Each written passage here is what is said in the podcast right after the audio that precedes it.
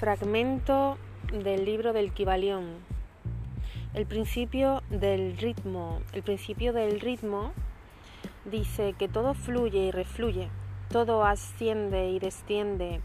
La oscilación pendular se manifiesta en todas las cosas. La medida del movimiento hacia la derecha es la misma que la de la oscilación a la izquierda. El ritmo es la compensación. El quinto gran principio hermético, el principio del ritmo, encierra la verdad de que en todo se manifiesta una oscilación medida, un movimiento de ida y vuelta, un flujo y reflujo, un movimiento semejante al del péndulo, una marea con su sube y baja, manifestándose siempre entre los dos polos, los planos físico, mental y espiritual. El principio del ritmo está estrechamente relacionado con el principio de la polaridad descrito en el capítulo anterior, ya que el ritmo se manifiesta entre los dos polos establecidos por el principio de la polaridad. Esto no significa, sin embargo, que la oscilación rítmica vaya hasta los extremos de cada polo, pues esto sucede rarísima vez. En realidad es muy difícil establecer los opuestos polares extremos en la mayoría de los casos. Pero la oscilación es siempre hacia un polo primero y después hacia el otro. Siempre hay una acción y una reacción, un avance y un retroceso, una elevación y una caída, manifestándose en todas las cosas y fenómenos del universo en mundos, hombres, animales, vegetales, minerales, energías, fuerzas, mente y materia. E incluso en el mismo espíritu se manifiesta este principio, en la creación y destrucción de los mundos, en la elevación y caída de las naciones, en la historia de la vida, de todo cuanto existe y finalmente en los estados mentales del hombre. Empezando por las manifestaciones del espíritu, el todo se verá que siempre hay una emanación seguida de absorción, la respiración y la aspiración de Brahma. Según aseguran los brahmanes, los universos se crean, alcanzan el punto más bajo de materialidad y entonces comienza la oscilación de vuelta. Los soles nacen, alcanzan la cumbre de su poder, empieza el progreso de su retrocesión y después de incontables eones se convierten en masas de materia muerta, esperando otro impulso que imparta en ellos nuevas energías internas y que los lleve a un nuevo ciclo de vida solar. Y así sucede con todos los mundos, nacen, crecen y mueren, solo para renacer de nuevo. Y con todo lo que posee cuerpo o forma, oscilan de la acción a la reacción, del nacimiento a la muerte, de la actividad a la inactividad, y de nuevo comienza el ciclo. Lo mismo sucede con todos los grandes movimientos filosóficos credos de cualquier clase, gobiernos, naciones, nacen, crecen, llegan a su madurez, decaen y mueren, solo para renacer de nuevo. La oscilación pendular es evidente por doquier. La noche sigue al día y el día a la noche. El péndulo oscila del verano al invierno y de este a aquel. Las partículas, átomos y moléculas, así como todas las masas de materia, oscilan en torno del círculo que corresponde a su naturaleza. No existe el reposo absoluto o cesación de movimiento, sino que todo movimiento participa del ritmo. Este principio es de aplicación universal. Puede ser aplicado a cualquier cuestión o fenómeno de las innumerables fases de la vida, incluidas todas las facetas de la actividad humana. Siempre existe la oscilación rítmica de un polo a otro. El péndulo universal permanece en movimiento en todo momento. Las mareas de la vida fluyen y refluyen de acuerdo con la ley. La ciencia moderna reconoce el principio del ritmo y lo considera de aplicación universal en cuanto se refiere a lo material. Pero los herméticos lo llevan mucho más allá y saben que sus manifestaciones se extienden a las actividades mentales del hombre y que él solo explica la gran sucesión de sus modalidades, sentimientos y otros cambios contundentes que notamos en nosotros mismos. Los herméticos, al estudiar la operación de este principio, han descubierto el modo de sustraerse a las actividades mediante la transmutación.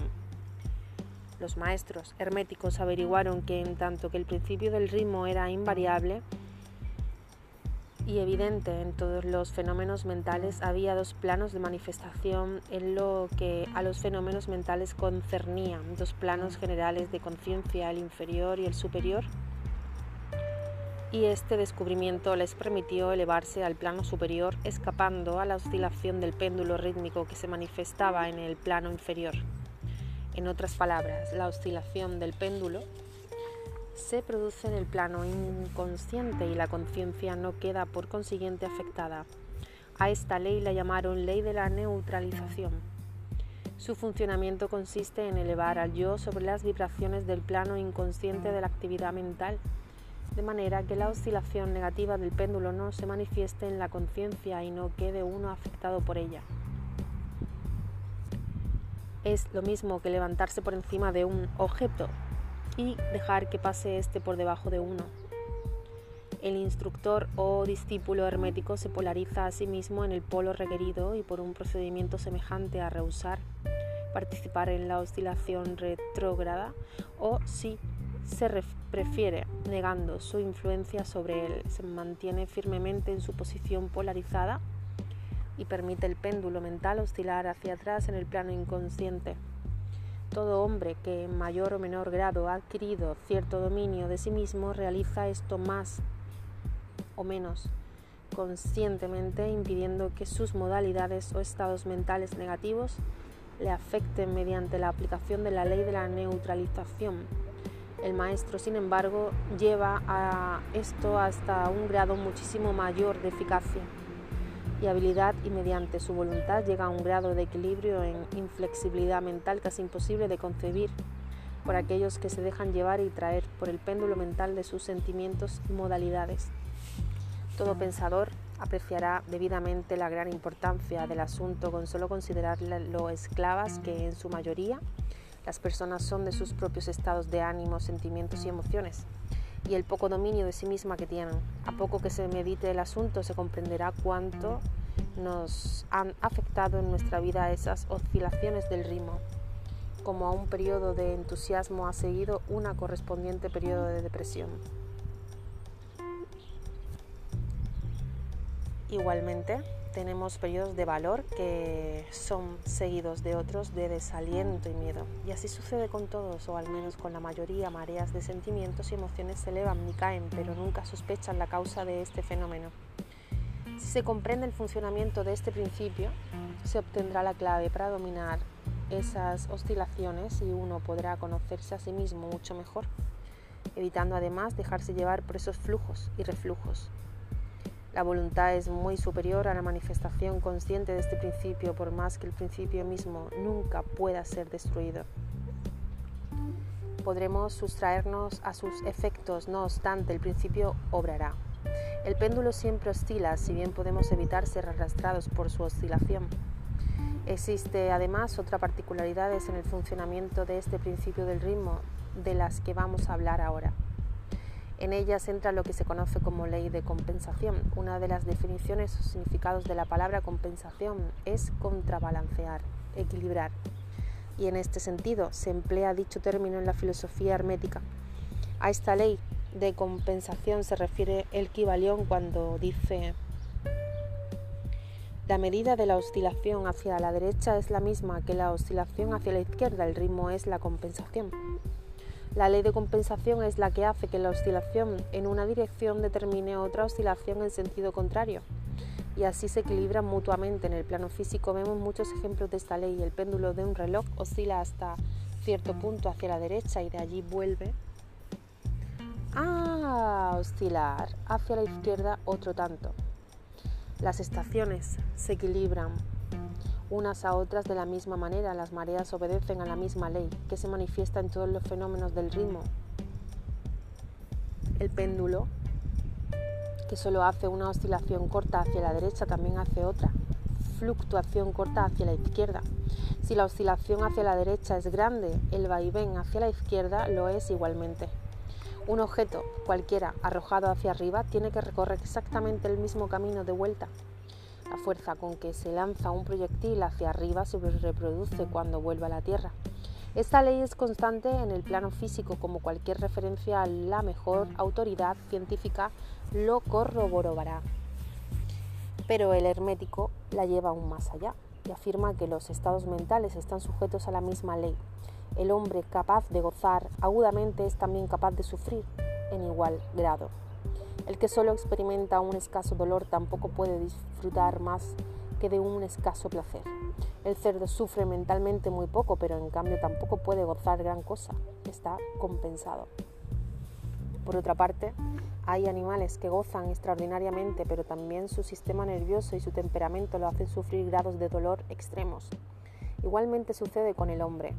Hay temperamentos que únicamente son capaces de muy poco goce, pero en ese caso solo existe como compensación una capacidad para soportar muy poco dolor en tanto que otros hombres que pueden gozar intensamente sufren en igual grado.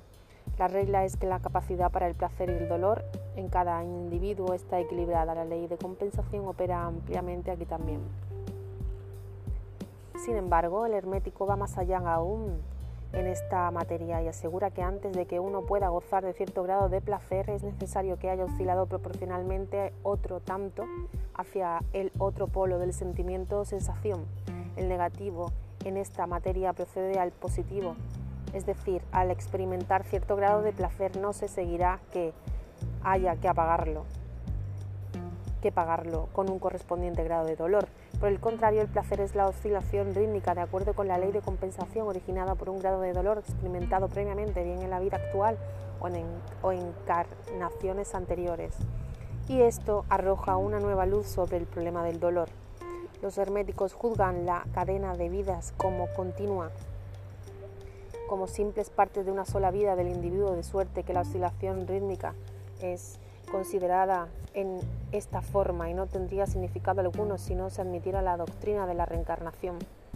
Pero además el hermético sostiene que el maestro o el discípulo avanzado es capaz en grado superlativo de rehuir la oscilación hacia el dolor realizando el proceso de neutralización que mencionamos anteriormente.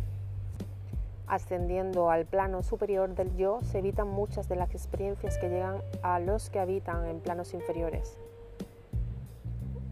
La ley de compensación desempeña una parte importantísima en las vidas de los hombres, pues se verá que uno generalmente paga el precio de lo que tiene o de lo que carece. Si se posee una cosa, falta otra y así se equilibra la balanza. Nadie puede guardarse su moneda y tener al mismo tiempo el pastel. Todo tiene su lado agradable y desagradable. Lo que uno tiene siempre se paga con lo que pierde. El rico posee mucho de lo que el pobre le falta, mientras que el pobre posee cosas que frecuentemente están fuera del alcance del rico. El millonario que gusta de los festines y que tiene la fortuna necesaria para satisfacer sus deseos y asegurarse de la satisfacción de su gula, carece del apetito necesario para sabotearlos envidia el apetito y la digestión del obrero a quien le falta la fortuna y las inclinaciones del millonario y que goza más de un su sencillo alimento que el millonario sin apetito y con el estómago arruinado. Y así sucesiva, sucede con todo en la vida. La ley de compensación está siempre obrando, equilibrando y contrabalanceándolo todo continuamente en la sucesión del tiempo, aunque la oscilación del ritmo tarde vidas enteras. Aquí lo dejo.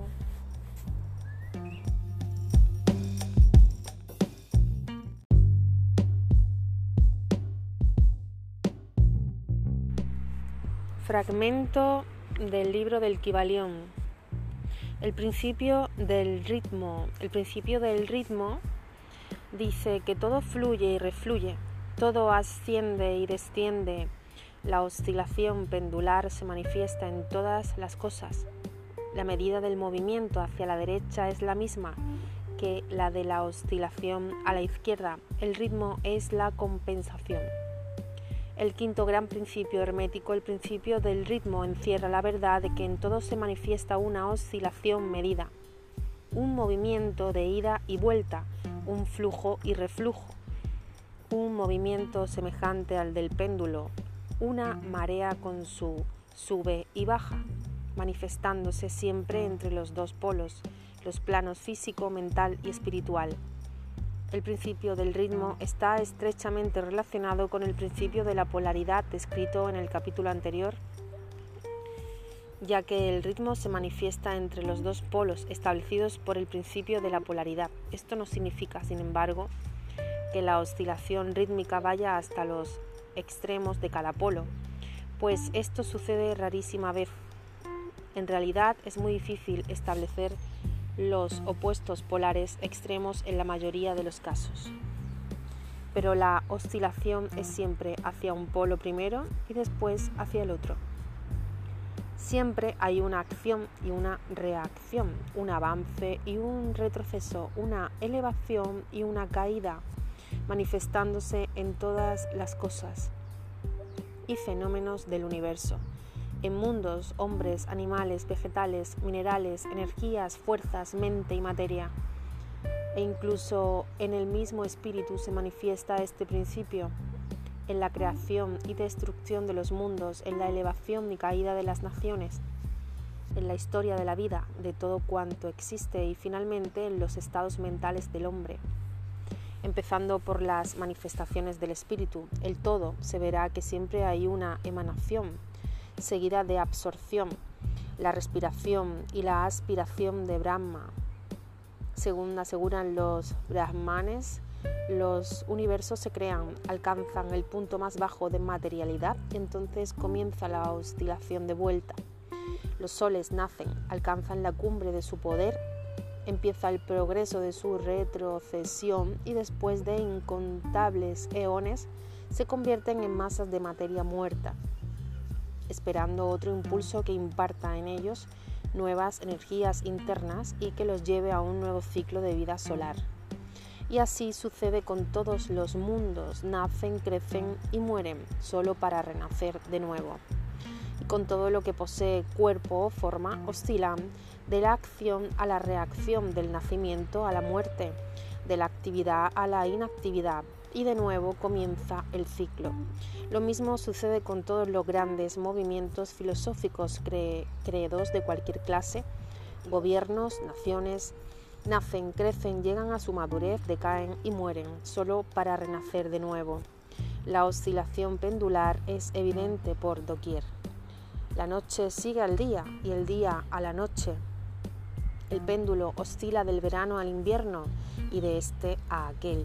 Las partículas, átomos y moléculas, así como todas las masas de materia, oscilan en torno del círculo que corresponde a su naturaleza. No existe el reposo absoluto o cesación de movimiento, sino que todo movimiento participa del ritmo. Este principio es de aplicación universal. Puede ser aplicado a cualquier cuestión o fenómeno de las inmunerables fases de la vida, incluidas todas las facetas de la actividad humana. Siempre existe la oscilación rítmica de un polo a otro. El péndulo universal permanece en movimiento en todo momento. Las mareas de la vida fluyen y refluyen de acuerdo con la ley. La ciencia moderna reconoce el principio del ritmo y lo considera de aplicación universal en cuanto se refiere a lo material. Pero los herméticos lo llevan mucho más allá y saben que sus manifestaciones se extienden a las actividades mentales del hombre y que él solo explica la gran sucesión de sus modalidades, sentimientos y otros cambios contundentes que notamos en nosotros mismos. Los herméticos, al estudiar la operación de este principio, han descubierto el modo de sustraerse a las actividades mediante la transmutación. Los maestros herméticos averiguaron que en tanto que el principio del ritmo era invariable y evidente en todos los fenómenos mentales, había dos planos de manifestación en lo que a los fenómenos mentales concernía, dos planos generales de conciencia, el inferior y el superior, y este descubrimiento les permitió elevarse al plano superior escapando a la oscilación del péndulo rítmico que se manifestaba en el plano inferior. En otras palabras, la oscilación del péndulo se produce en el plano inconsciente y la conciencia no queda por consiguiente afectada. A esta ley la llamaron ley de la neutralización.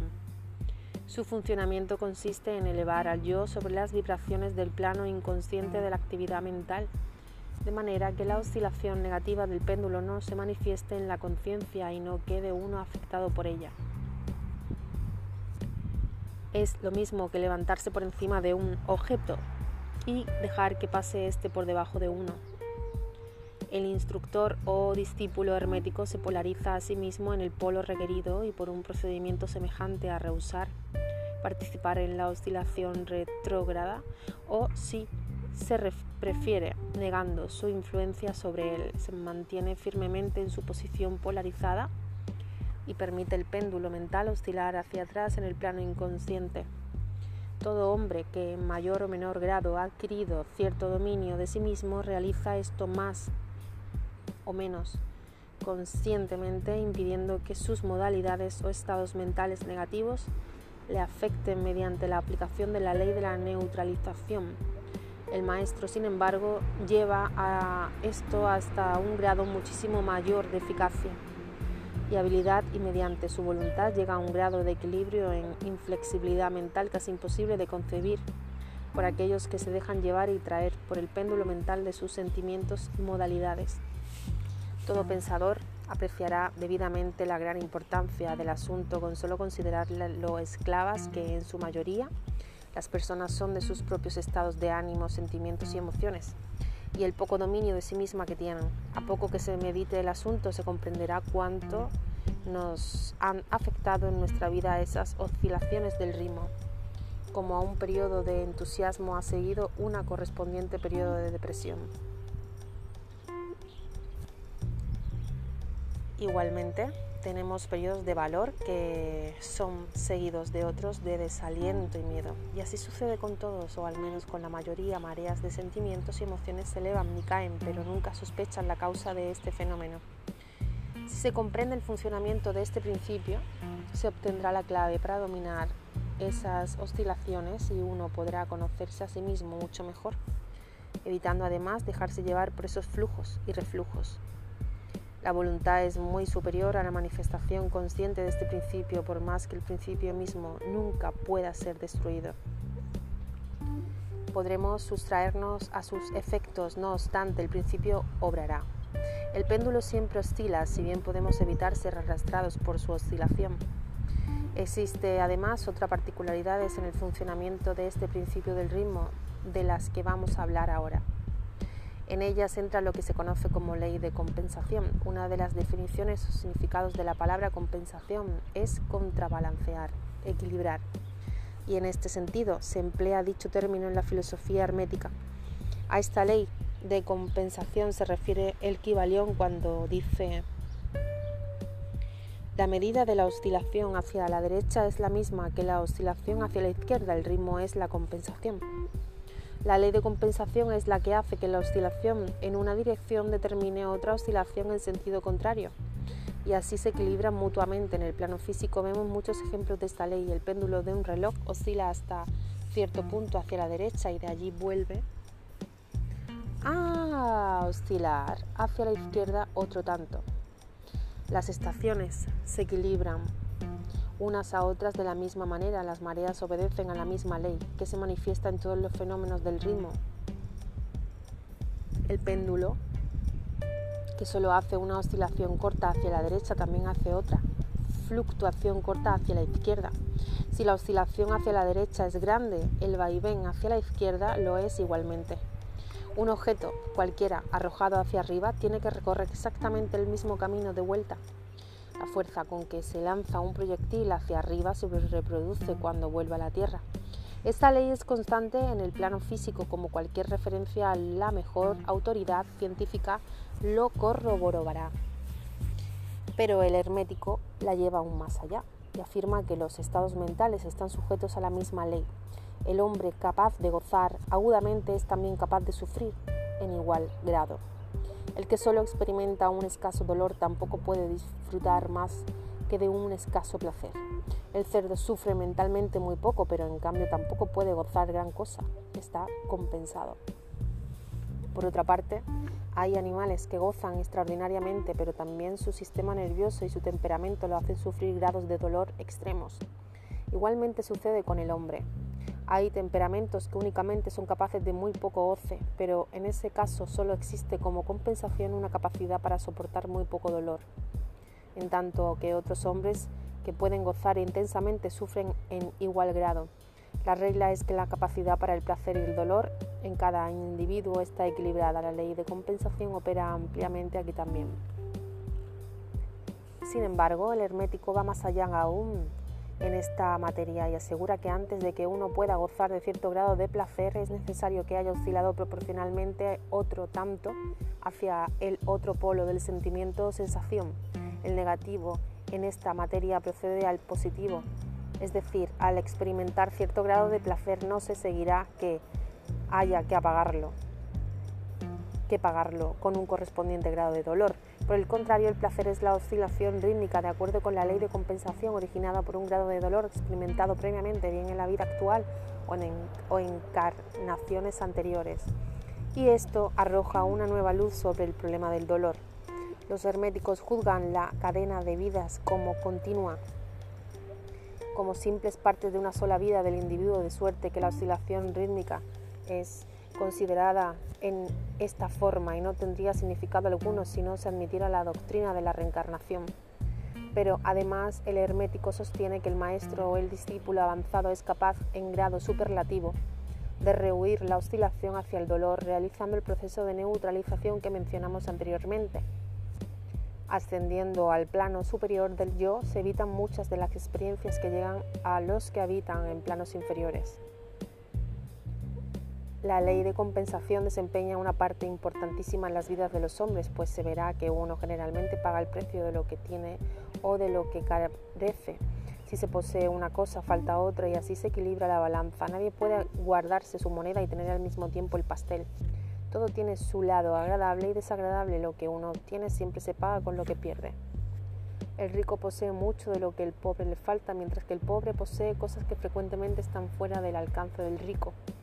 El millonario que gusta de los festines y que tiene la fortuna necesaria para satisfacer sus deseos y asegurarse de la satisfacción de su gula, carece del apetito necesario para sabotearlos y envidia el apetito y la digestión del obrero, a quien le falta la fortuna y las inclinaciones del millonario y que goza más de un su sencillo alimento que el millonario sin apetito y con el estómago arruinado.